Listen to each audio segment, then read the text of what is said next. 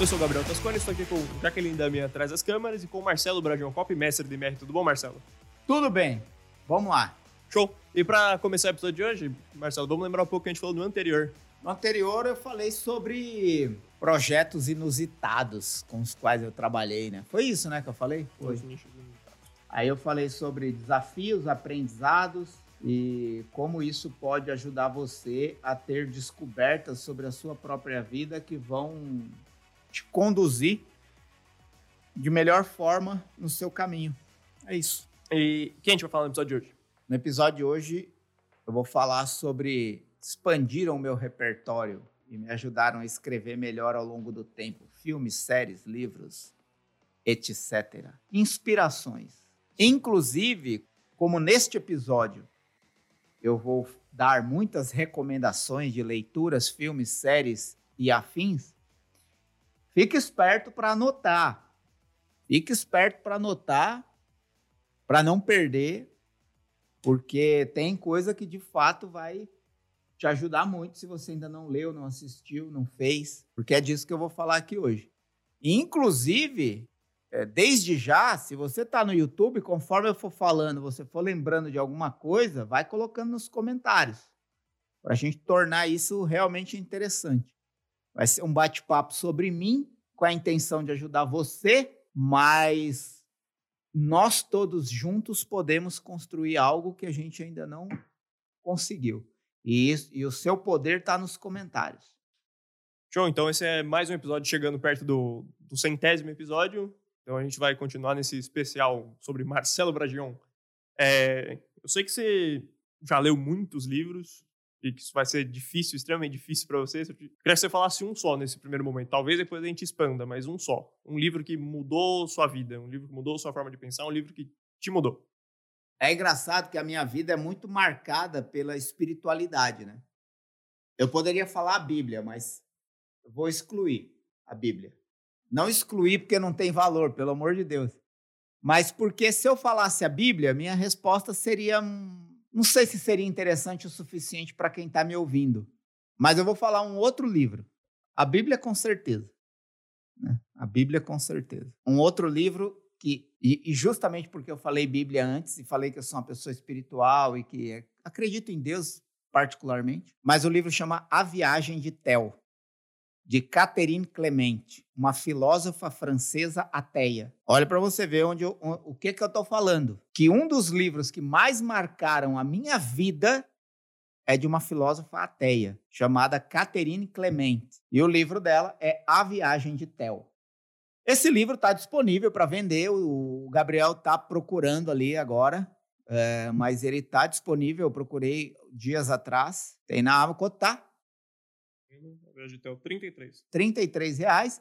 Só que é o seguinte: se você quiser ler esse livro, você precisa estar preparado para 720 páginas. Né? É o que ele tem. Mas ele é uma viagem pelo mundo das religiões, revelando coisas inesperadas sobre as principais religiões do mundo e como simplesmente conhecer isso pode te curar. É, é, é, muito magnífico como que uma filósofa ateia fez uma obra tão majestosa sobre uma criança que viaja com a tia ao redor do mundo para conhecer as principais religiões do mundo. E o quanto isso me ensinou em um dos momentos mais delicados da minha vida, que era justamente a minha transição na época da minha conversão, quando eu mudei de vida, vamos dizer assim. Eu poderia ter, ter citado a Bíblia justamente por isso. Mas o livro que mais marcou a minha vida, talvez por causa desse momento de transição delicada, foi A Viagem de Theo de Catherine Clementes.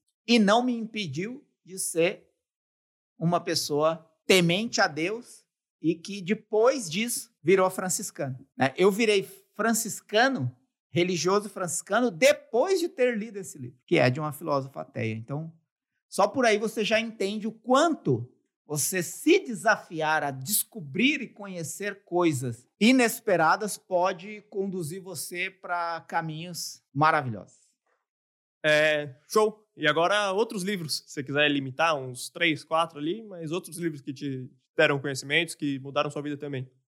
É, é, é, a, a, seleção tem que ser muito criteriosa, né? Ah, e aí eu vou fazer essa seleção, talvez fuja alguma coisa aqui da minha cabeça.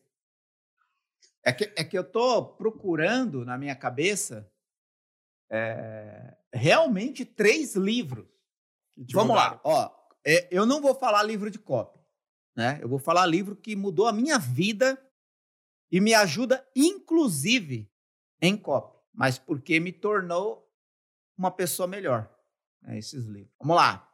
O primeiro livro, depois desse que eu já falei, e é engraçado, vamos perceber o teor espiritual de todos eles, né? É, o, um outro livro, vamos, vamos dizer assim, eu vou falar três, né? O três do ranking, mas poderia ser um, é Confissões de Santo Agostinho. Confissões de Santo Agostinho é um livro pela forma de pensar, né? pela forma de pensar.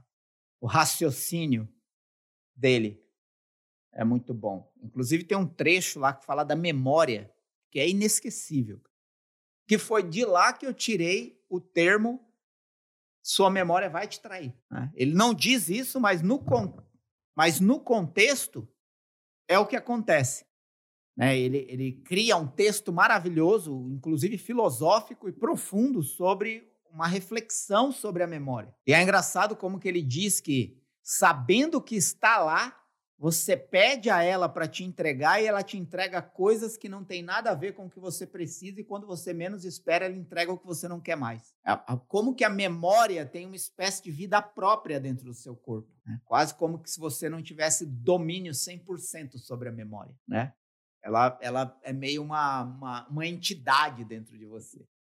Eu acho isso maravilhoso, porque não, não só esse trecho, né, mas porque esse livro ele, ele ele trabalha uma reflexão profunda sobre várias fases da vida e os complexos que cada um dos seres humanos enfrentam ao longo da vida. Crer ou não em Deus, que se baseia em atitude e experiência. Então, esse é, o, é o, um dos livros entre os três que eu quero citar. E ele me ajudou muito durante a época que eu fui franciscano.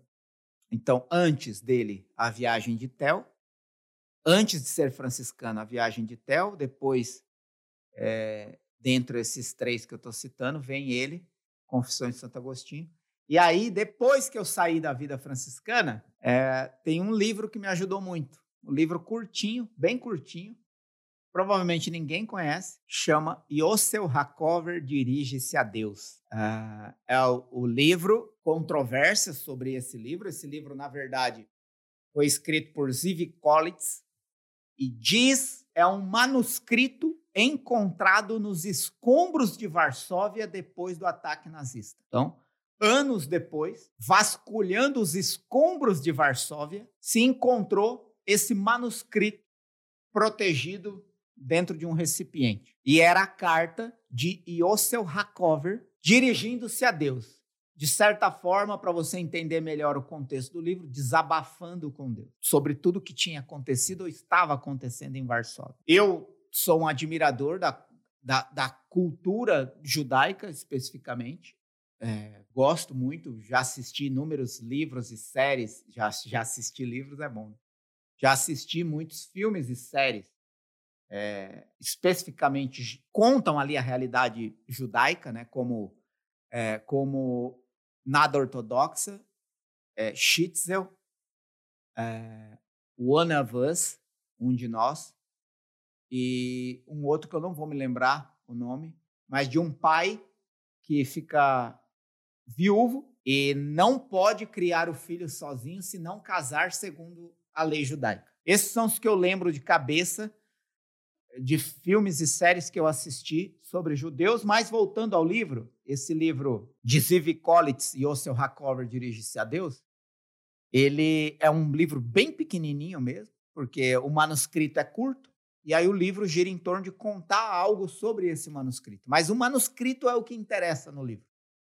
E tem uma expressão ali que me marcou profundamente, porque eu tinha acabado de sair da vida franciscana, eu fiquei 10 anos como franciscano, E quando eu saí, eu enfrentei um grande conflito pessoal, porque eu não fui para lá para sair um dia, eu fui para lá para ficar para sempre. Eu fui para lá com a intenção de ser frei franciscano para sempre. É, circunstâncias da vida e dos acontecimentos, eu decidi voltar, sair de lá. E eu enfrentei um conflito muito grande, semelhante ao luto, à perda de alguém ou ao trauma de ter voltado atrás de uma decisão que era para sempre. Foi até por isso que eu aprendi que para sempre, para nunca, não devem ser ditos da boca para fora. Você pode até fazer votos pessoais que você tem a intenção de cumpri-los para sempre, mas você pode, é, por circunstâncias que a gente não consegue imaginar, ser surpreendido por algo que te faça ou até te obrigue a tomar uma decisão contrária a uma decisão que você já tomou. Enfim, eu entrei nesse conflito, fiquei nele por cerca de um ano, um conflito muito duro, pesado, difícil, especificamente por uma frase. Esse Yossel Hakover, um judeu que viu toda a desgraça pela qual eles viveram com o ataque nazista em Varsóvia, e ele perdeu tudo e todos. Perdeu tudo e todos. Ele faz o questionamento que todos se fazem: né? onde estava Deus? Não fica nessa superfície. Ele vai numa profundidade que eu nunca imaginei alguém ir. E ele diz assim, mais ou menos, tá? Tô parafraseando, que Deus viu tudo. Deus viu tudo acontecendo. E aí ele diz: Tudo me foi tirado. Que você me faça não acreditar em você, eu acreditarei em ti. Saca? Então, tipo assim, é, é, é muito profundo isso. É, quando ele diz que quase como se Deus tivesse tentado de tudo para fazer ele não acreditar em Deus. Mas apesar de Deus ter permitido tudo que ele sofreu, ele continua acreditando em Deus. É, é quase como dizer assim: você permitiu tudo isso na expectativa que eu fosse deixar de acreditar em você e ainda assim eu acredito em você. E vou viver a minha vida, o, o resto da minha vida acreditando em, em você. Então é, é, é muito profundo, é, é, violentamente profundo esse testemunho de Osel Hakov. E aquilo me marcou. Que a gente não pode parar, seja qual for o trauma, o conflito, a guerra, a destruição, é, isso não deve abalar a sua fé. E aí aqui eu acho que transcende até mesmo Deus. Né? Você, é, esse livro não tem a ver com Deus, mas tem a ver com o quanto você consegue ser fiel àquilo que você acredita. Até que nível você consegue ser fiel àquilo que você acredita. Apesar, às vezes, até do que você acredita. Então, isso é brutalmente desafiador. E eu precisava daquilo. Eu precisava continuar acreditando em muitas coisas que eu aprendi nesse tempo. E esse testemunho desse livro me ajudou a isso.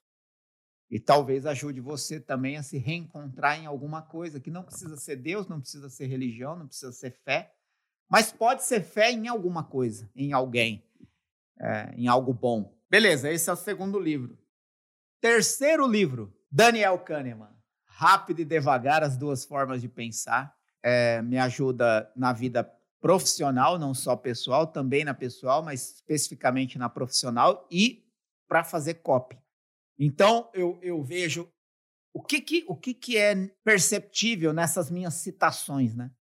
Então, o livro mais importante de todos, A Viagem de Tel, de uma filósofa ateia. Então, esse separa, né? E aí agora os outros três, né, que marcaram a minha vida em várias fases diferentes. Confissões de Santo Agostinho, Yossel Hakover dirige-se a Deus e Rápido e Devagar, as duas formas de pensar de Daniel Kahneman. Esse último que é o mais recente de todos que eu citei, tem uma coisa muito particular. Entender os motivos pelos quais as pessoas agem como agem é a única forma de compreender qual é o caminho para você ter sucesso e vantagem sobre todos os momentos da vida. A única forma de você ter vantagem é você conhecer a fundo os motivos que levam as pessoas a agirem como elas agem. E esse livro ajuda, por causa disso, a se conhecer primeiro, para depois conseguir estender isso, amplificar isso para as outras pessoas. E quem trabalha e lida com pessoas e também trabalha escrevendo, trabalha com influência.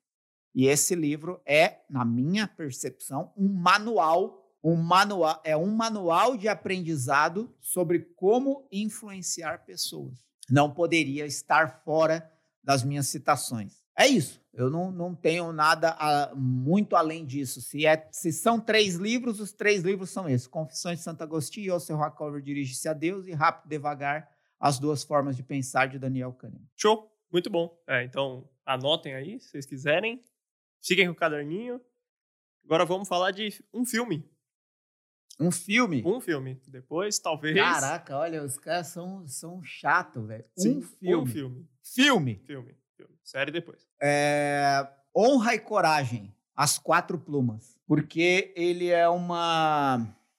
Ele é uma lição de vida, superação e perdão. A capacidade que o ser humano tem de perdoar alguém depois da mais dura traição e por causa de um exemplo aprendiz, aprendido durante a época de sofrimento. Então, vamos lá. Onde eu quero chegar? E ser traído te colocou numa situação de privação e sofrimento extremo. Por causa dessa situação de privação e sofrimento extremo, você conheceu uma outra pessoa. Essa outra pessoa que você conheceu te deu um ensinamento que te fez capaz de superar aquele momento e perdoar quem te colocou nele. E, consequentemente, quem supera a crise e perdoa quem a colocou nela se torna muito melhor do que era antes de tudo isso acontecer.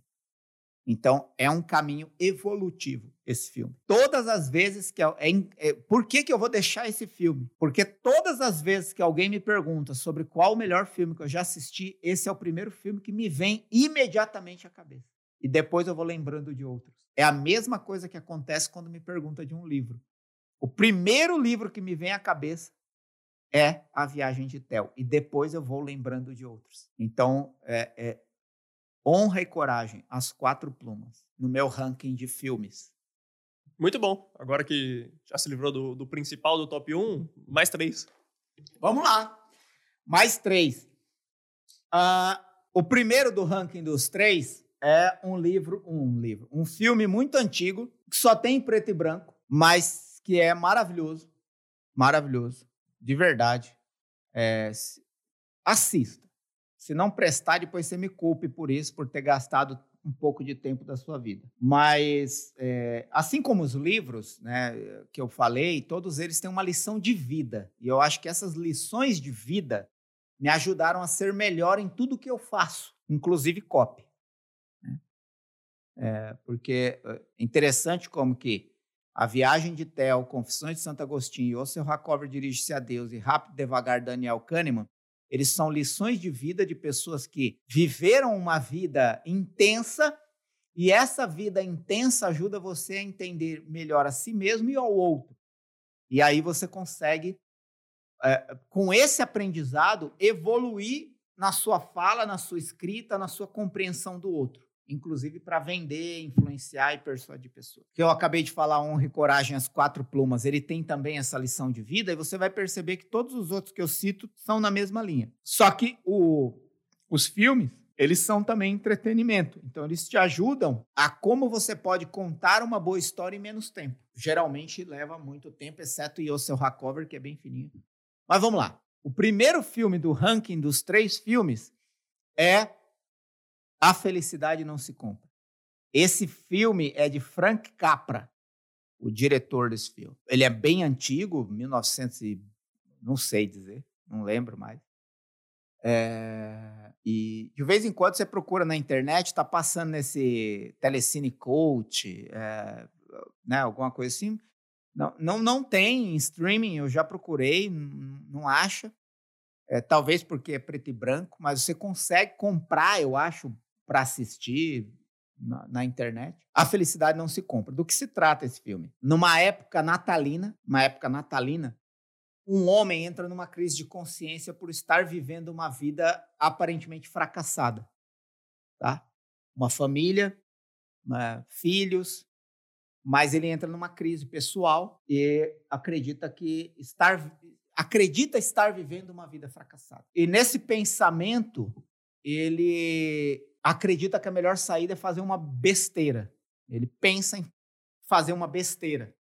E aí ele tem uma experiência à linha do tempo de sua própria vida e vê o quanto o que ele considera fracasso mudou a vida das pessoas que cruzaram o caminho dele. Então, como o exemplo dele mudou a vida das pessoas que conviveram com ele, mudou positivamente. E eu acredito nisso. Eu acredito que quando você vive uma vida, como é que eu posso dizer isso? Não é, não é, não é honesto, acho que honesto não é o adjetivo. Quando você vive uma vida procurando fazer bem o que é certo, você fatalmente faz o bem em uma proporção invisível, mas tanto quanto é invisível, ela é potencialmente expressiva. Se você faz o bem hoje, agora, em algum lugar, fatalmente você estará interferindo positivamente na vida de alguém que está vendo você fazer o bem bem feito, fazer o que é certo bem feito. Então esse filme ele ele é uma uma lição de, de, de como você deve fazer o bem mesmo quando ninguém está olhando, porque alguém está vendo, provavelmente. Né? Você, você não tem percepção clara de quem está sendo beneficiado pelo que você está fazendo, mas alguém está sendo potencialmente beneficiado e talvez você nunca vai conhecer essa pessoa. Esse é, o, esse é o segredo do filme. A experiência dele foi ter a graça de ver as pessoas que foram melhores por causa da vida dele.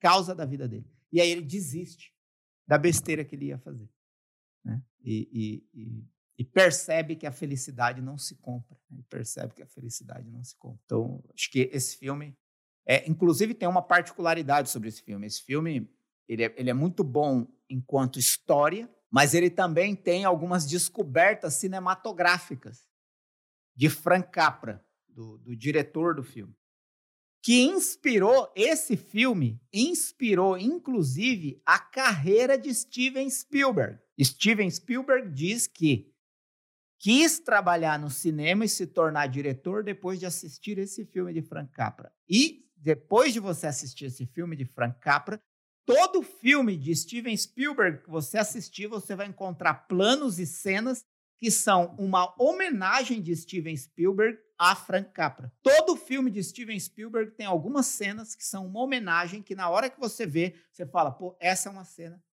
de A Felicidade Não Se Compra. E ele faz isso conscientemente para homenagear Frank Capra. Então, é, é, também por isso o filme é particularmente interessante para quem talvez não goste tanto da história, mas vai gostar desses padrões cinematográficos. Segundo filme, caraca, é difícil. Deixa eu procurar aqui, porque é, tem, você vai entender por que eu estou procurando o nome desse filme. É, gente, esse é um filme que eu só assisti por causa da minha esposa, que escolheu. Isso também é uma coisa, uma, uma sacada muito interessante. Permitir que outra pessoa escolha o filme que você vai assistir. É um desafio muito bonito de se praticar. Você não precisa fazer isso sempre. Mas quando você fizer isso, você vai estar entrando no universo de outra pessoa e vai estar se permitindo experimentar uma coisa que de própria vontade você não escolheria. E uma das formas de você entender o que é de fato a vida é isso. É você entender que muitas vezes você vai ter que se submeter à vontade de outra pessoa. E se você não resistir, isso vai fazer de você uma pessoa melhor. Então, vira e mexe, você pode dar a outra pessoa o direito de escolher por você. Quem é pai e mãe sabe um pouco sobre isso, porque percebe que os filhos passam a escolher muito daquilo que você vai fazer da sua vida, sem sequer você perceber. Por exemplo, minha filha nasceu, eu não estou exagerando, eu passei cerca de 60 dias, talvez um pouco mais ou um pouco menos, sem assistir nenhum filme, nenhuma série. E quem me conhece sabe o quanto eu sou viciado em filme e série simplesmente porque as prioridades mudaram e ela passou a escolher por mim o que era prioridade para mim. Inconscientemente as coisas vão acontecendo. Então, se você aceita isso livremente como uma natureza da própria vida, ou o que dá sentido à própria vida, você para de resistir a algumas coisas que não tem como você resistir. Porque quando você resiste a uma coisa com a qual não tem como resistir, você sofre. Quando você não resiste, você tem como aprender e aproveitar. E quando você aprende e aproveita, você se torna melhor, naturalmente. Então, é, tudo isso para dizer que o segundo filme dessa lista é A Garota Dinamarquesa. A Garota Dinamarquesa é um filme de 2016, direção de Tom Hooper. Tem na Netflix, acredito ainda. Pois procura, Garota Dinamarquesa. Do que, que fala Garota Dinamarquesa? É a primeira pessoa a fazer uma cirurgia troca de sexo. É um romance forte o suficiente para confrontar você sobre o quanto você, de fato, acredita naquilo que você acredita, ou vive aquilo que você fala, ou vive aquilo que você acredita, ou luta por aquilo que você defende. O quanto, de fato, você luta pelo que você acredita e defende. O que eu estou querendo dizer é que, mesmo uma pessoa que é contrária a essa decisão de troca de sexo, vai se tornar melhor em seus argumentos assistindo um filme desse. Porque essa pessoa. É uma história real esse filme. A garota dinamarquesa é uma história real. É a primeira pessoa no mundo que fez uma cirurgia de troca de sexo. Sei lá, quatro, cinco décadas atrás. É antigo, é... o caso é antigo. Assistir isso me fez questionar por quais valores eu realmente estou lutando e o quanto eu estou lutando por eles. O quanto eu estou lutando. Então é, é, é, é, é lindo de ver como essa, essa história foi construída e quanto ela revela de doação, de amor, de convivência, de enfim, de tudo. De tudo que, que pode fazer uma pessoa ser melhor. Então, esse filme me marcou de verdade. A garota dinamarquesa. Quando eu vou fazer as minhas relações, eu não tenho como deixar de fora a garota dinamarquesa. É incrível. E eu só assisti porque a minha esposa escolheu para assistir a garota dinamarquesa e nós dois gostamos muito desse filme. Não só pelo que ele defende, mas além do que ele defende, o que ele ensina. E é, é um confronto. É um confronto. Me mostrou o quanto eu era covarde diante de algumas opiniões que eu não tinha coragem de defender com a própria vida. É, o terceiro filme, no, no, eu não consegui escolher um para terceiro, são dois. Você já deve ter percebido que eu valorizo muito mais filmes baseados em história real. Né? É, se eu olho minha lista, 80% do, do meu ranking de preferidos são os filmes de história real. Mas nesse terceiro lugar, eu lutei para escolher um só, mas não consegui, então eu quero falar de dois. O primeiro é O Homem que Viu o Infinito. O Homem que Viu o Infinito é a história real de um matemático indiano que é descoberto por um mercador que consegue enviar ele para a melhor faculdade de matemática da época. Para você ter uma ideia, eu não vou ficar detalhando, mas para você ter uma ideia da grandeza desse cara, tempo talvez algumas décadas mas ele, ele é homenageado nessa universidade ao lado de Isaac Newton. Só isso que ele conseguiu. É um, é um cara agora, de, de, de 1970. Bom, beleza, é isso. O homem que viu o infinito. Existia na época dele uma crença de que uma. Como é que é o nome da, da, da, da equação matemática que ele resolveu? Tinha um nome. Bom, enfim. Ele foi para Cambridge. É, Cambridge.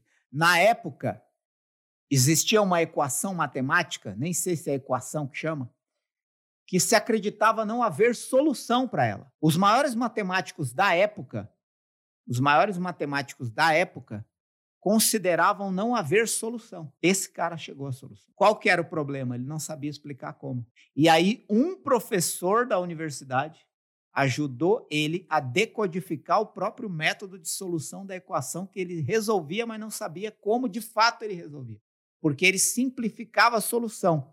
Então, ele não criava um sistema de reprodução do cálculo. E aí, esse professor ajudou ele, mas é uma história de um homem de fé da cultura indiana que conservou a sua fé até o último momento e teve que lidar com um ambiente cético cético sobre a própria capacidade dele, cético sobre a própria fé dele. Enfim, é, é, é magnífico ver aonde o homem é capaz de chegar de onde ele pode sair e onde ele pode chegar. Né? Esse homem que saiu dos becos da Índia, né? é, vivendo de bico, realmente passando necessidade, se tornou um dos maiores matemáticos da história do mundo, comparado a Isaac Newton, que é nada mais, nada menos que o maior matemático da história. Então, esse filme é muito marcante por ver a trajetória, a capacidade, mas que também não esconde as oportunidades e as pessoas com as quais nós nos relacionamos. Então, esse rapaz, que eu não sei pronunciar o nome, porque o nome dele é realmente muito difícil, é, ele conseguiu chegar onde chegou por causa, de, por causa de pessoas que proporcionaram as oportunidades que ele teve.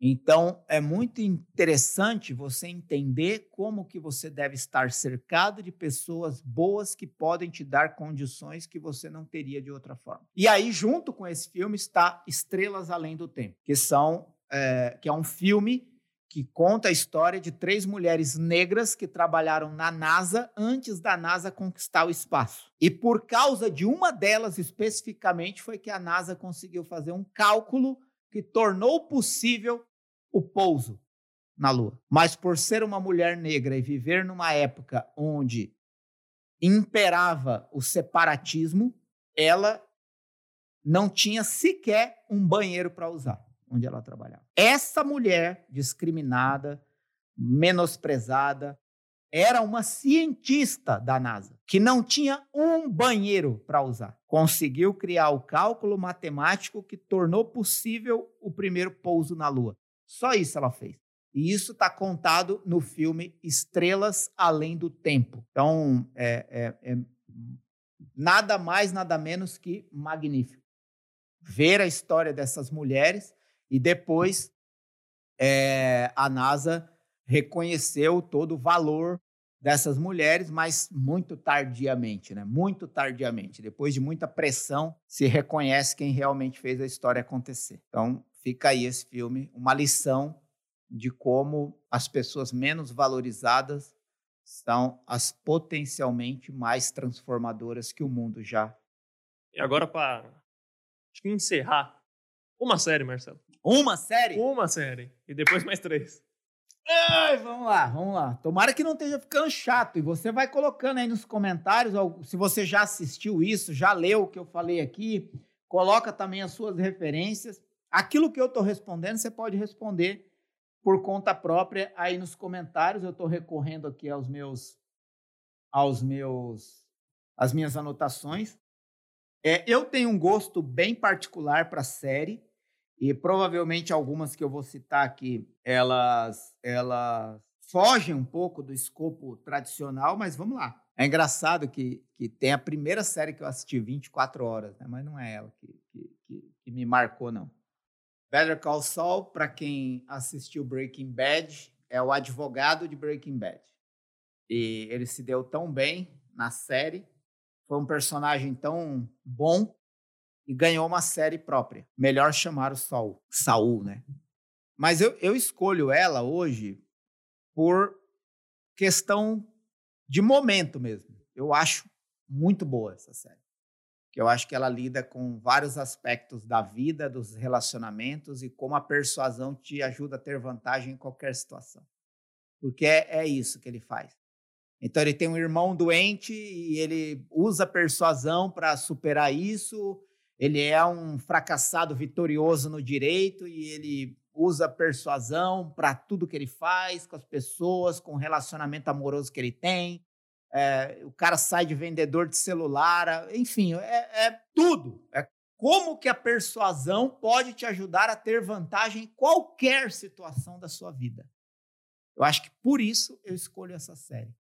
É, é, é, uma, é, é uma ficção, mas é uma lição de vida. De como que você pode, sabendo escolher as palavras certas, na hora certa, com as pessoas certas, você pode ter vantagem em qualquer situação. É isso. Essa série é, para mim. Mais três agora? Mais três agora. Sem dúvida nenhuma, a história e vida de Madame C.J. Walker. Entre as três, né? História e vida de Madame C.J. Walker. Por causa de uma história bem contada, que é a primeira mulher negra a se tornar milionária nos Estados Unidos sozinha. sozinha, sem ajuda de ninguém. Em 1930, é, para quem não sabe o que isso significa, ela foi vizinha de condomínio de Rockefeller. Nada mais, nada menos que o patriarca de uma das famílias mais ricas de toda a história do mundo, os Rockefeller. Ela foi vizinha de condomínio, vizinha de muro de Rockefeller. Em 1930, uma mulher negra, empregada doméstica, que tinha um problema capilar, trabalha, trabalhava vendendo produto de cabelo para outra mulher, conseguiu criar o próprio produto, descobrir que na sua própria história estava o seu poder e contando história criou um império de vendas de produtos de beleza e se transformou a primeira mulher milionária dos Estados Unidos sozinha. Chegaram a tocar fogo na empresa dela e ela reconstruiu tudo. Fenomenal. E é uma minissérie quatro episódios, se eu não me engano.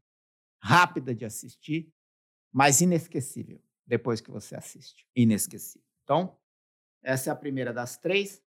A segunda das três é uma briga boa, é uma briga boa, mas eu vou ficar com uma que ela me marca pela maestria com que a série segura uma expectativa. A, a, forma como a série sustenta uma expectativa até o último episódio. De fato, você só sabe porque tudo aconteceu daquele jeito no último episódio. Black Sails, que é uma história, é uma, uma série, saiu da Netflix, Better Call Saul está na Netflix, Madame C.J. Walker está na Netflix, mas Black Sail saiu e foi para Amazon. Gira em torno da história dos piratas, fatos reais comprovados historicamente, lendas e fábulas dos piratas, mas um personagem específico, o, o Capitão Flint, Capitão Flint é um personagem extremamente controverso para a realidade dos piratas. E em nenhum momento você consegue identificar o motivo pelo qual ele age como age e influencia toda a, a, a,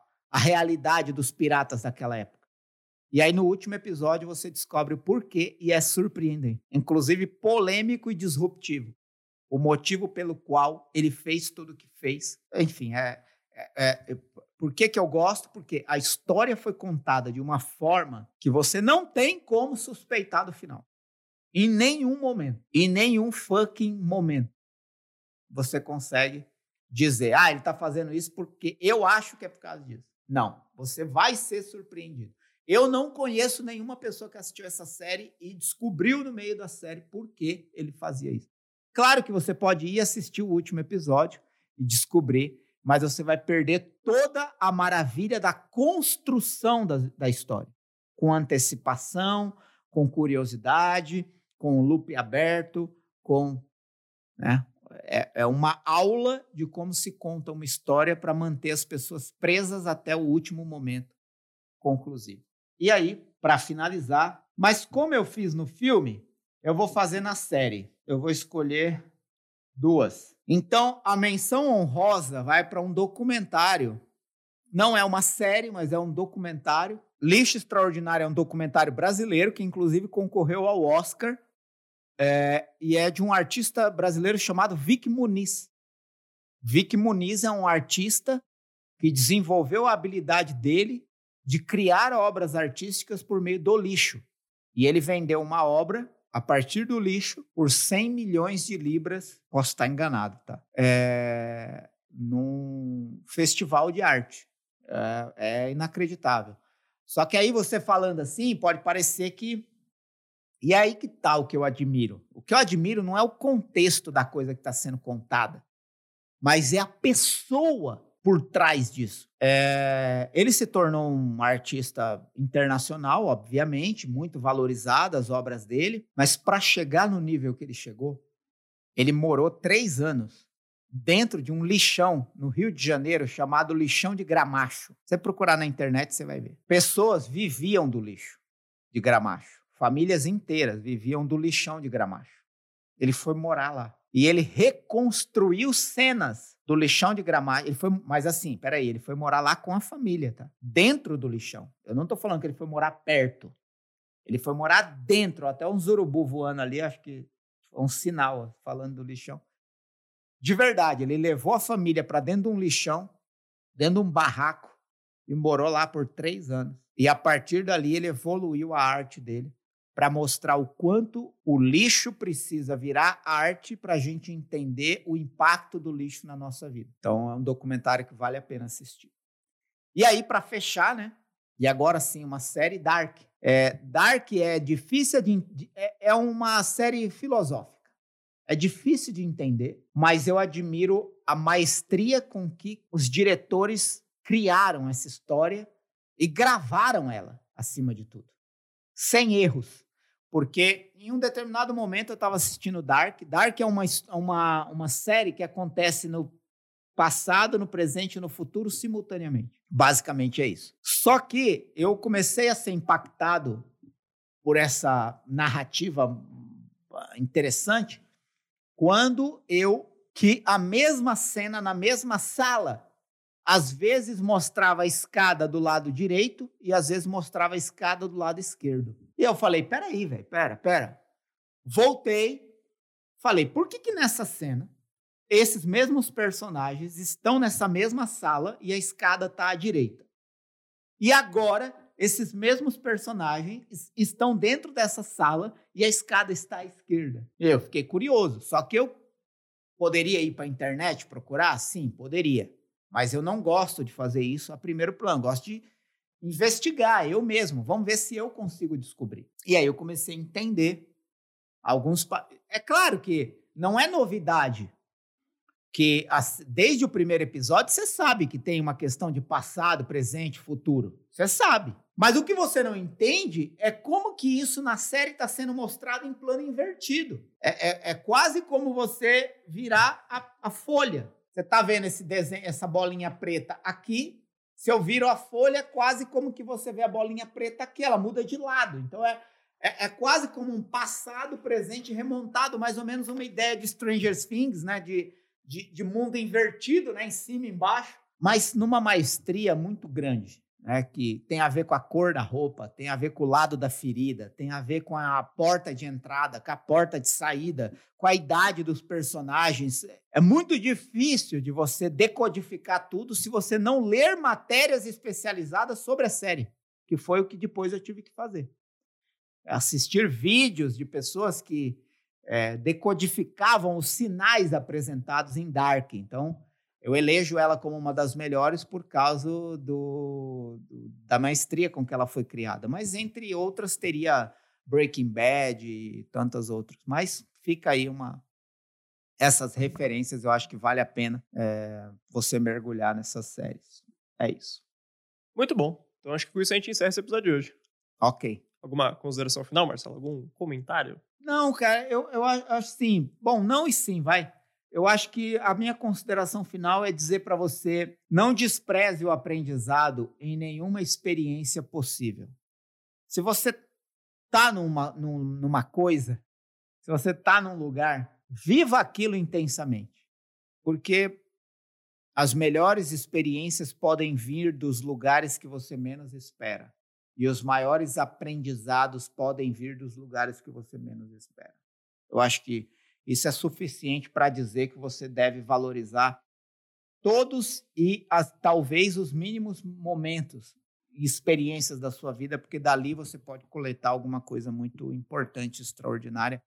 Como aconteceu comigo com livros que, quando eu li a primeira página, eu não esperava que eles iriam provocar tudo que provocaram em mim, ou filmes e séries, né? Que quando eu comecei a assistir, eu não imaginava que iam marcar tanto assim a minha vida pela criatividade, pela inteligência, pela lição de vida, pelos exemplos, pela maestria com que as histórias foram contadas.